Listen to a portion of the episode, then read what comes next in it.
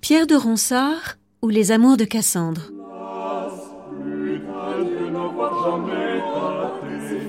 Le 6 septembre 1552, Catherine l'héritier, veuve du lexicographe Maurice de la Porte, obtient le double privilège du Conseil et de la Cour pour faire imprimer et exposer en vente un livre intitulé Les Amours de Pierre de Ronsard.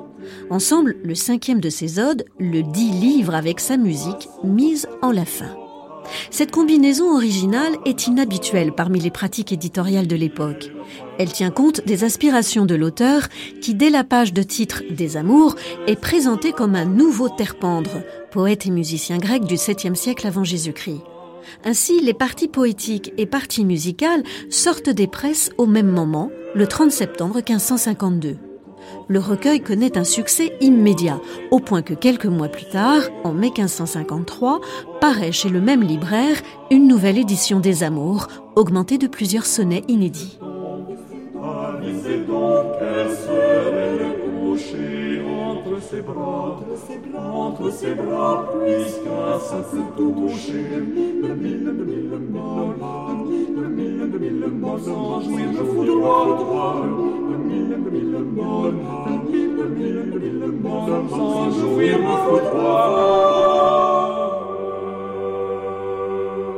Lorsque Ronsard décide de publier un petit sonnet pétrarchisé ou quelques mignardises d'amour, son recueil de sonnets amoureux ne doit pas passer inaperçu. Ronsard contribue certes à la mode récente des canzonieri pétrarchistes ou poèmes lyriques, mais il décide que son livre doit se donner à voir, avant même de se donner à lire, comme une œuvre à part. Loin de suivre alors le chemin de ses prédécesseurs, Ronsard renouvelle les dominantes du genre et lance un modèle éditorial et poétique inédit, peut-être pour s'imposer comme le chef de file d'un genre d'écrire qu'il avait négligé jusqu'alors. Cette volonté de se démarquer apparaît dès la première page. Le titre Amour n'a jamais été donné à un recueil de poésie amoureuse française. Dès les pages suivantes, il est possible d'admirer pour la première fois dans un poème lyrique français le double portrait des amants. Ronsard et sa bien-aimée Cassandre, l'un en regard de l'autre dans deux médaillons distincts.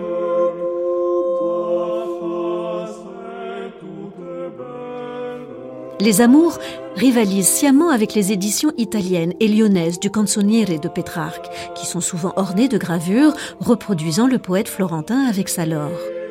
L'émulation éditoriale et iconographique offre à Ronsard un moyen efficace pour visualiser son ambition poétique. Le recueil poétique de Pierre de Ronsard est en effet accompagné de quelques intonations musicales qui permettent de chanter l'ensemble des poèmes contenus dans le livre. Ce supplément musical s'inscrit évidemment dans cette volonté de se démarquer, d'autant que la mise en musique des sonnets reste une pratique plutôt rare dans les premières années 1550.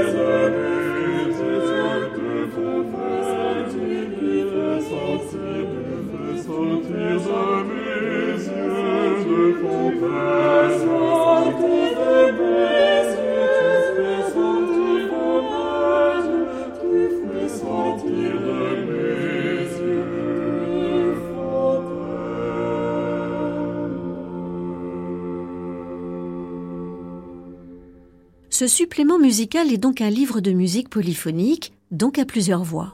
Il comprend neuf chansons à quatre voix qui mettent en musique six sonnets, une chanson et deux odes du recueil poétique. Quatre musiciens participent à la réalisation de ce projet, dont Clément Jeannequin et Pierre Serton, qui sont déjà très connus dans le panorama musical français. Jeannequin se prépare à recevoir le titre prestigieux de compositeur ordinaire du roi Henri II, alors que Serton est nommé maître des jeunes choristes de la Sainte-Chapelle leurs chansons connaissent déjà un succès remarquable, ainsi qu'une diffusion éditoriale à échelle européenne. Avant de s'intéresser aux jeunes Ronsard, ils ont mis en musique Clément Marot, le poète français le plus influent de la première moitié du XVIe siècle, et bien d'autres poètes de cour. Le supplément musical a donc été conçu pour être vendu conjointement et exclusivement avec un exemplaire du recueil poétique. La présence de ce supplément n'est cependant pas annoncée sur la page de titre des Amours de 1552, ce qui pourrait faire croire que l'on n'a pas exclu la possibilité de vendre le recueil poétique sans la musique. Mais cette option n'est guère retenue puisque le libraire est obligé de réimprimer l'annexe musicale dès la fin de l'année 1553 afin de pouvoir se défaire des exemplaires invendus des Amours de 1552.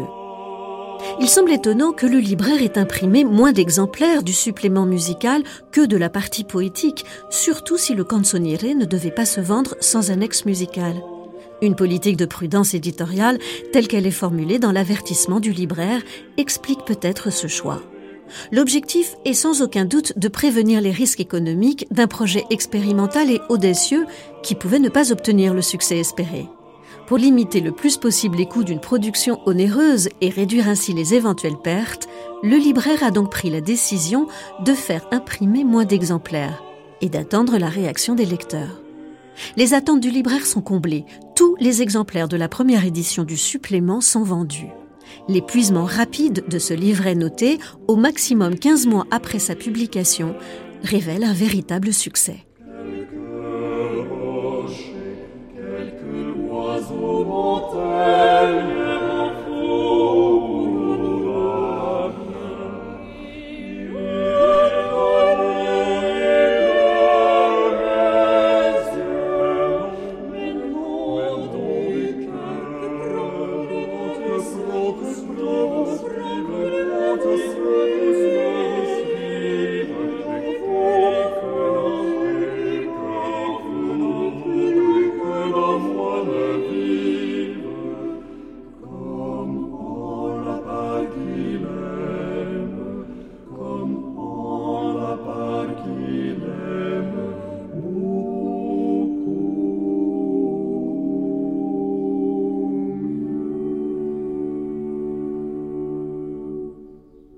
Les poètes amis qui gravitent autour de Ronsard participent à la fabrique de ses amours, ainsi qu'à la promotion et à la célébration de ce projet éditorial ambitieux. Le péritexte témoigne de cette stratégie qui consiste à construire un monument à Ronsard et à sa poésie. L'artiste peintre Denisot est alors sollicité exclusivement pour évoquer le portrait de Cassandre. Ronsard demande à son ami de s'envoler jusqu'aux cieux pour peindre sa bien-aimée divine. Fais, Denisot, tes plumes émouvoir, jusqu'au ciel où les dieux ont leur temple. Là, deuil d'Argus, leur déité contemple, contemple aussi leur grâce et leur savoir. Et pour Madame, au parfait concevoir, sur les plus beaux fantastiques un exemple. Moissonne après le teint de mille fleurs, et les détrempe en l'argent de mes pleurs. Que tièdement hors de mon chef je rue, puis attachant ton esprit et tes yeux, dans le patron dérobé sur les dieux, de Niso, la beauté qui me tue.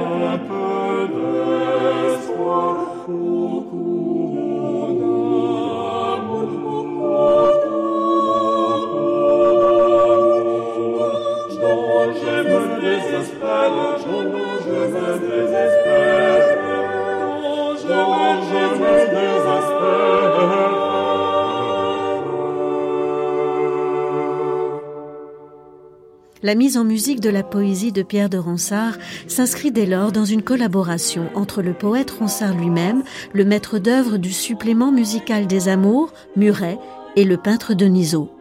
On imagine aisément que c'est Ronsard qui confie son manuscrit au libraire Catherine Lhéritier et que c'est son fils, Ambroise de la Porte, qui salue l'idée d'annexer un supplément musical à la partie poétique. Mais il est plus probable que ce soit Muret lui-même qui ait pris l'initiative et qui ait proposé au libraire d'ajouter des intonations musicales au recueil poétique, sans doute en accord avec Ronsard. Le terpendre français notre musicien poète ne pouvait être que séduit par l'idée de voir sa poésie chantée à la cour et rivaliser ainsi avec les modèles français et italiens parmi les plus illustres.